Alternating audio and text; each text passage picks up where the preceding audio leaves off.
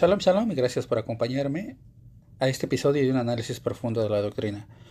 Hoy vamos a hablar de un tema importante, delicado, y este es el tema de la idolatría.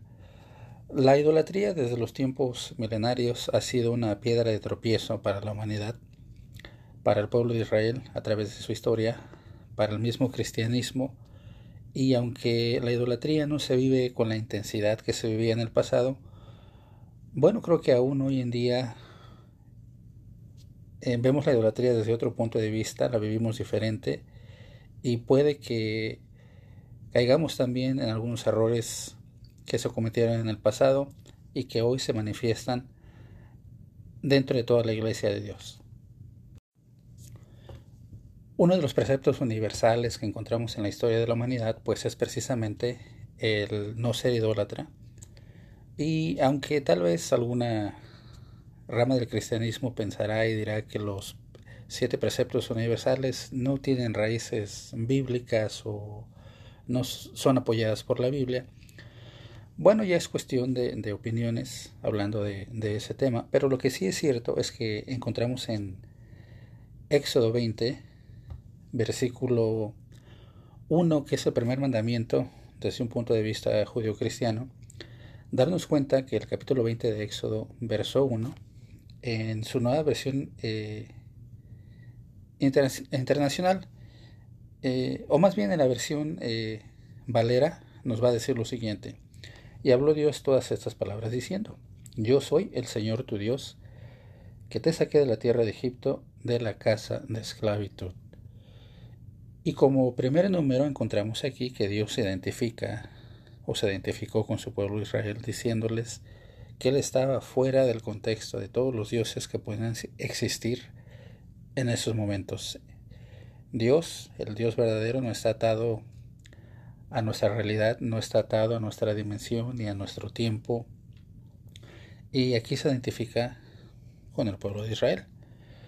Luego viene el verso número 3 y verso número 4, que es la raíz y una de las fuentes más con mayor peso bíblicamente hablando la cual nos dice por qué no a la idolatría. Éxodo 23 en adelante dice lo siguiente.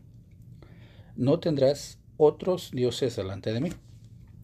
No tendrás imagen ni ninguna semejanza de lo que esté arriba en el cielo, ni abajo en la tierra, ni en las aguas debajo de la tierra. No te inclinarás a ellas, ni les rendirás culto, porque yo soy el Señor tu Dios, un Dios celoso, que castigo la maldad de los padres sobre los hijos, sobre la tercera y sobre la cuarta generación de los que me aborrecen. Pero muestro misericordia por mil generaciones a los que me aman y guardan mis mandamientos. Así termina el versículo 4.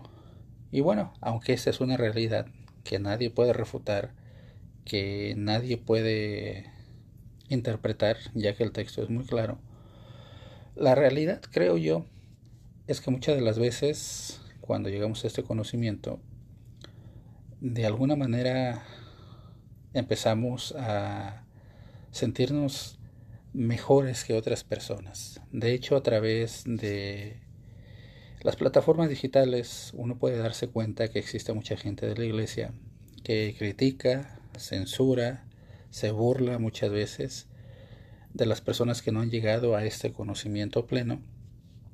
Y creo que es una manera equivocada de, ver las cosas. Creo que el censurar a una persona que se encuentra en este estado todavía emocional, mental y espiritual, no es motivo de risa, no es motivo para que la iglesia o alguien, algún miembro de la iglesia se burle de ellos, los censure, empiece a pues de alguna manera lo que hoy se conoce como bullying. Y creo que desde el punto de vista bíblico ese no es el mensaje que nos está dando Dios. Todos los que hemos leído la Sagrada Escritura a fondo nos vamos a dar cuenta que la idolatría siempre fue una piedra de tropiezo para el pueblo de Israel y bueno, solamente nos basta abrir nuestras Biblias en el capítulo 24 de Éxodo para adelante para darnos cuenta que, bueno, Israel, la nación, el pueblo, se compromete con Dios para ser su pueblo.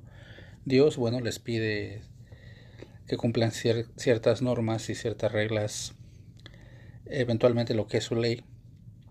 Y cuando llegamos al capítulo 32 de Éxodo, encontramos que después de 40 días y 40 noches, ni siquiera dos meses eh, o tres o algo así, eh, pues después de que Moisés habla con el pueblo, habla con Dios, les comunica su instrucción, pues la Biblia nos narra en el capítulo 32 de, de Éxodo que Moisés sube para que Dios le notifique sus demás leyes.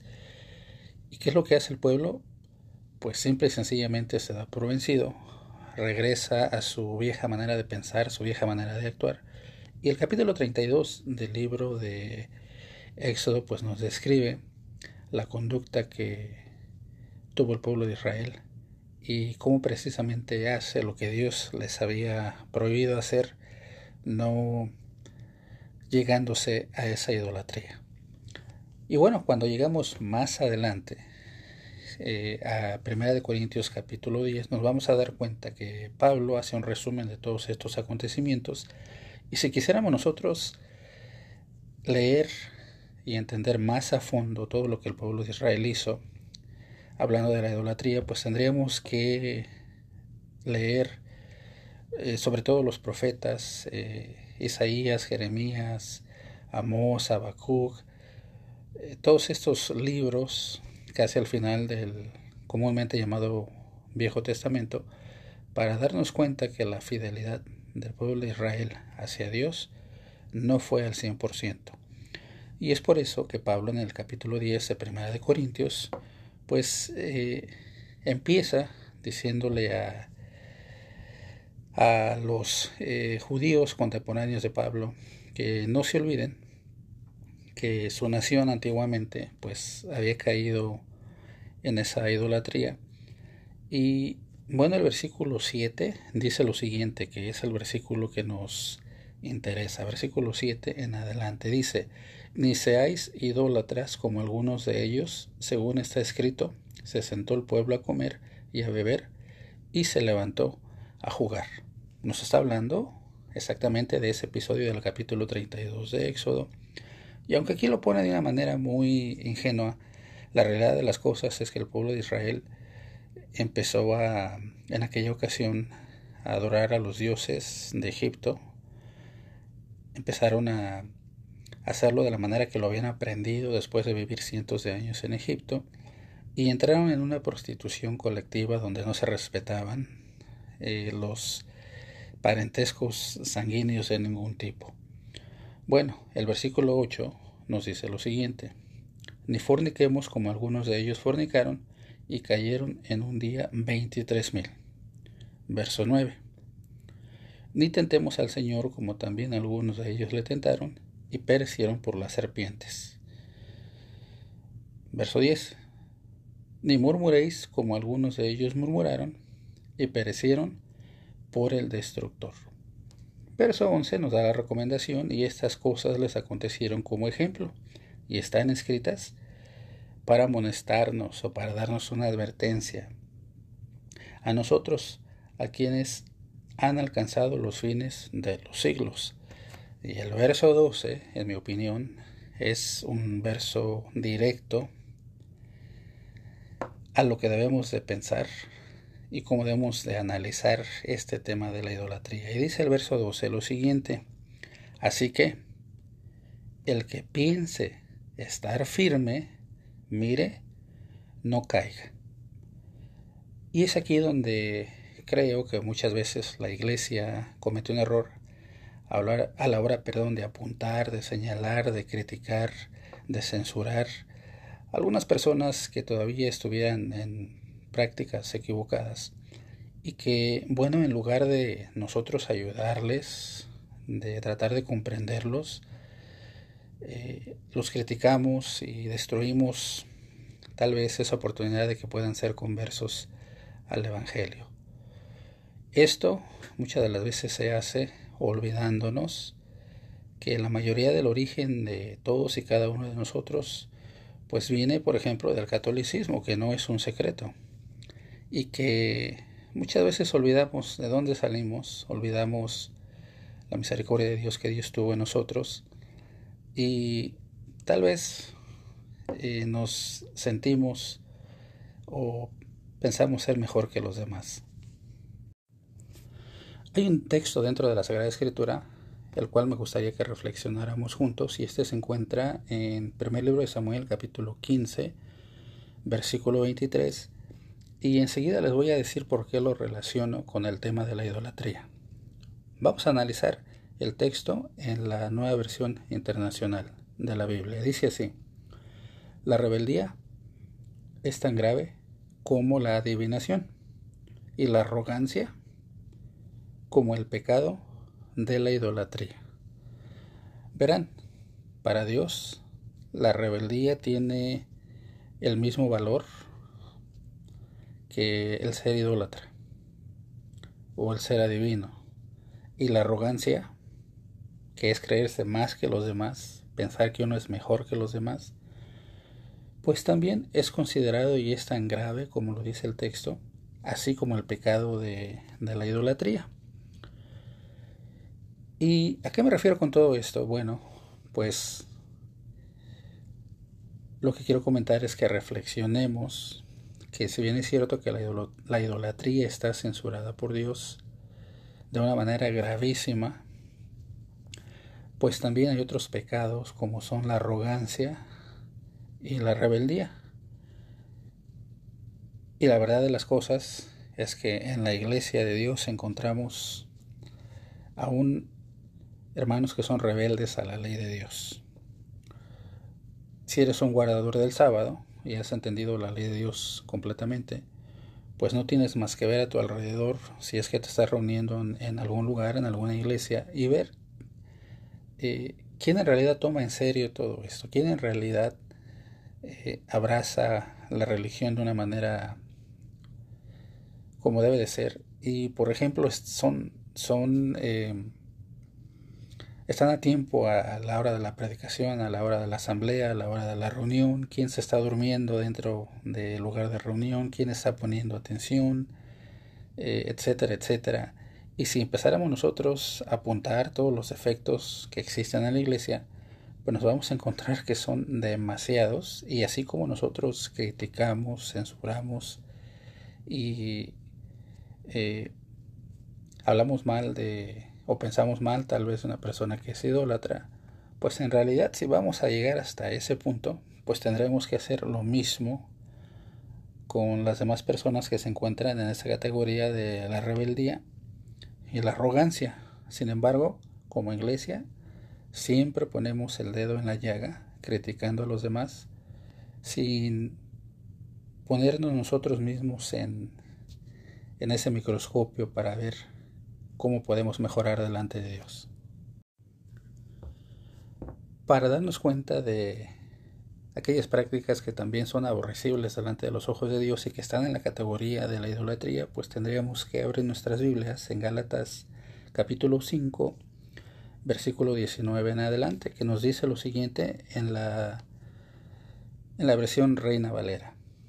Y manifiestas son las obras de la carne, que son adulterio, fornicación, inmundicia, disolución, idolatría, hechicerías, enemistades, pleitos, celos, iras, contiendas, disensiones, herejías, envidias, homicidios, borracheras, banqueteos y cosas semejantes a estas, de las cuales os denuncio, como ya os he anunciado, que los que hacen tales cosas no heredarán el reino de Dios. Así es que así termina el versículo 21 de Gálatas 5. Y cuando hacemos un análisis de todo, de toda esta plática, pues el objetivo es que hagamos conciencia que sí es bien fácil apuntar a aquella persona que la consideramos nosotros como idólatra. Podemos publicar hasta ciertos mensajes en, en las diferentes plataformas digitales pero la realidad de las cosas es que en lugar de destruir, vamos a construir, vamos a compartir la información que Dios nos ha dado y que de alguna manera pues ha tenido misericordia de nosotros, sacándonos de ese mundo tal vez de oscuridad donde desconocíamos el verdadero mensaje de la palabra de Dios. Y bueno, quiero también poner a su disposición la idea de que hasta cierto punto, bueno, en algunas iglesias por las que he pasado en el transcurso del tiempo me he dado cuenta que a veces también podríamos caer en un tipo de idolatría y déjenme decirles exactamente de lo que estoy hablando. En algunas iglesias cristianas existen, por ejemplo, tradicionalmente dos tablas donde se encuentran los textos que encontramos en Éxodo 20 y bueno que son los diez mandamientos como los encontramos en ese capítulo 20 de Éxodo y en algunas iglesias bueno las tienen hasta el frente detrás del púlpito donde está tradicionalmente el predicador, el ministro, el pastor y a veces creo que le damos demasiada importancia a esta representación de los diez mandamientos. En algunos casos se hacen de materiales caros, a veces cuestan demasiado, por supuesto. Y creo que olvidamos aquí lo que dice Jeremías 31, donde nos recuerda que llegaría un tiempo donde Dios haría un pacto renovado, un mejor pacto con la casa de Israel, con todos aquellos que nos acercamos a Dios, y que esos mandamientos van a estar en la tabla de nuestros corazones. Lo que quiero decir es que muchas veces idolatramos algunas cosas que identificamos eh, con el cristianismo, por ejemplo, en algunas otras iglesias cristianas se usa la estrella de David, eh, la menorá, etcétera, etcétera, símbolos judíos. Y a veces he visto en el transcurso de los años que, bueno, se les da bastante importancia. Si ustedes creen que estoy exagerando, bueno, déjenme preguntarles esto.